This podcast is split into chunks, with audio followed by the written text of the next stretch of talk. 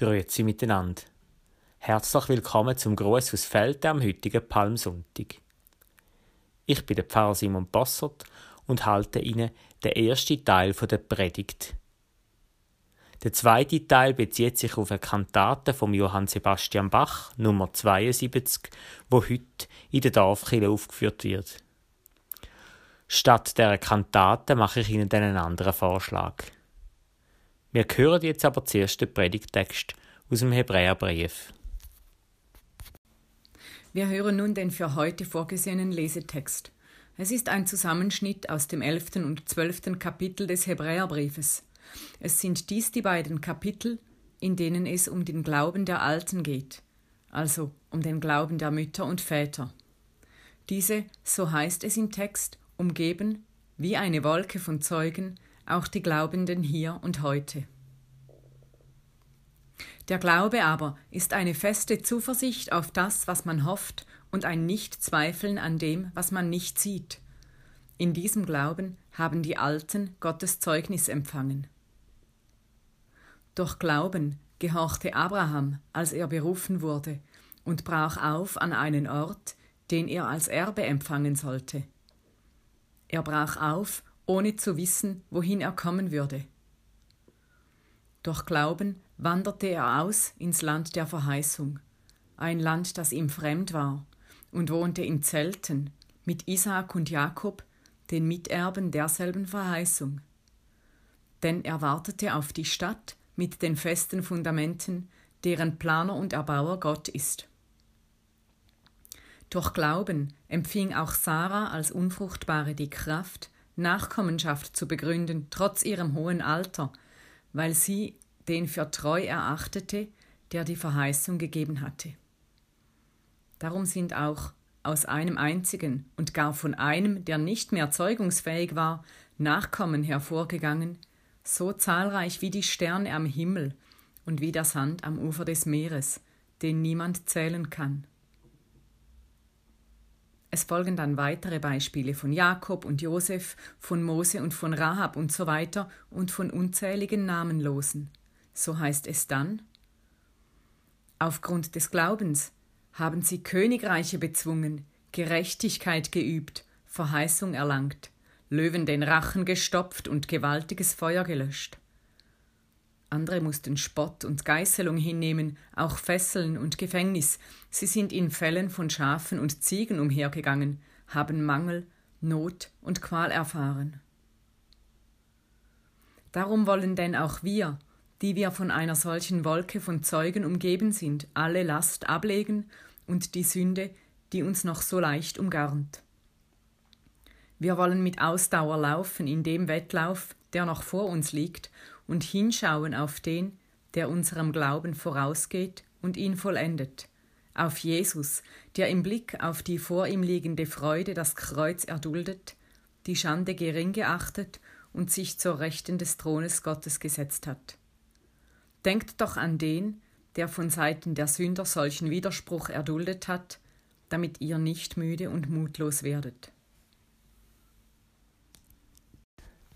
Liebe Gemeinde, Palmsonntag ist ein trügerisches Fest.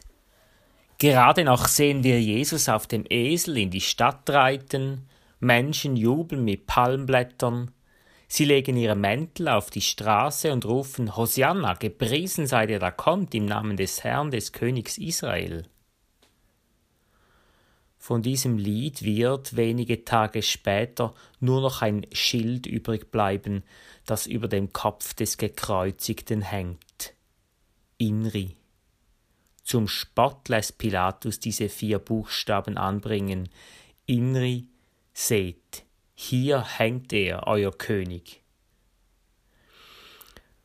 Palmsonntag ist also ein durch und durch trügerischer Moment. Eingeklemmt zwischen die beiden Pole, jetzt haben wir's dann, der Durchbruch kommt. Und wenn wir jetzt nicht aufpassen, kommt es zur Katastrophe. Dieses Lied, liebe Gemeinde, sind wir mittlerweile am Anfang der dritten Corona-Welle gewohnt. Immer von neuem sind wir den Durchhalteparolen und den ernsten Warnungen ausgesetzt. Und es wäre nur normal, wenn Sie und ich in dieser Situation müde und, und mutlos würden. Müde und mutlos. So endet unser Predigttext. Packen wir also den Predigttext quasi beim Schwanz und fragen wir, wie es gelingen kann, dass wir nicht müde und mutlos werden. Und wenn es dann doch so ist, und das wäre ja auch normal in diesen Zeiten, ob es nicht möglich scheint, dass wir erfrischt und vielleicht sogar voller Glaube und Hoffnung in die kommende Zeit gehen. Denkt doch an den, der solchen Widerspruch erduldet hat, damit ihr nicht müde und mutlos werdet. Unser Predigtext ist eine Kombination eines längeren Abschnittes aus dem elften und zwölften Kapitel des Hebräerbriefs. Es geht dabei um den Glauben an Gott.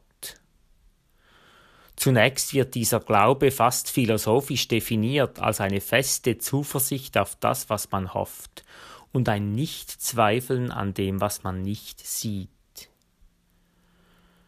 Diese etwas umständliche Formulierung macht klar, Glauben ist eine Lebensform, welche die ungeheure Spannung zwischen dem, was ist und dem, was noch nicht ist, entfaltet.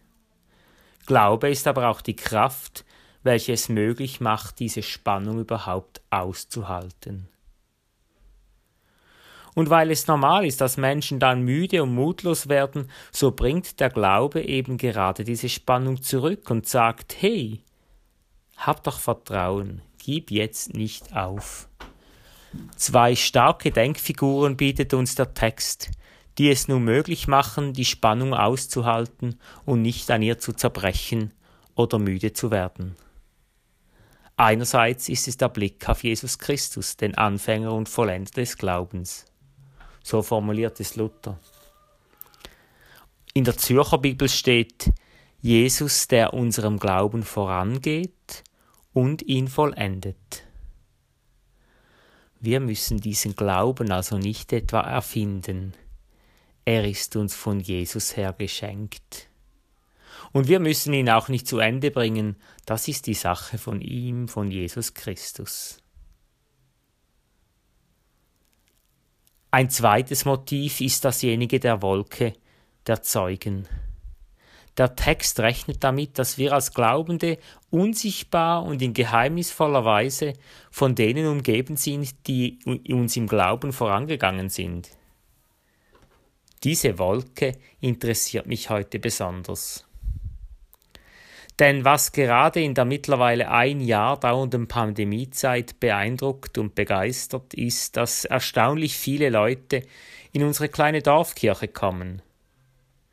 Und dass sie, das behaupte ich jetzt einfach einmal, dass sie etwas von dem spüren, dass in dieser Kirche hier seit vielen Jahrhunderten Menschen ihren Glauben und ihre Hoffnung auf Gott setzen. Und dass dieser Glaube sie begleitet, begleitet hat in Freud und Leid. Es wäre aber ein Missverständnis zu meinen, diese Wolke wäre einfach nur hier.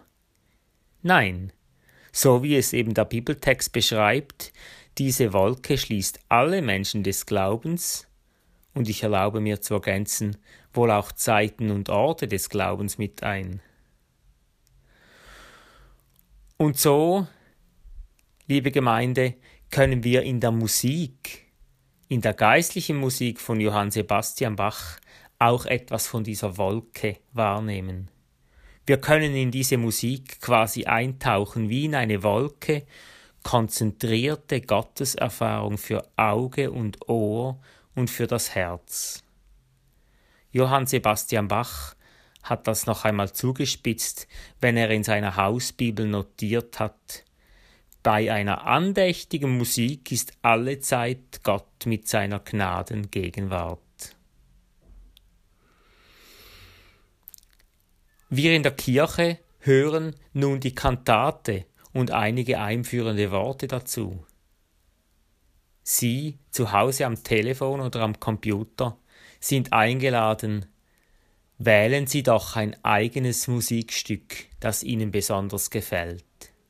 Vielleicht auch ein geistliches Werk von Johann Sebastian Bach oder von Mendelssohn oder Händel.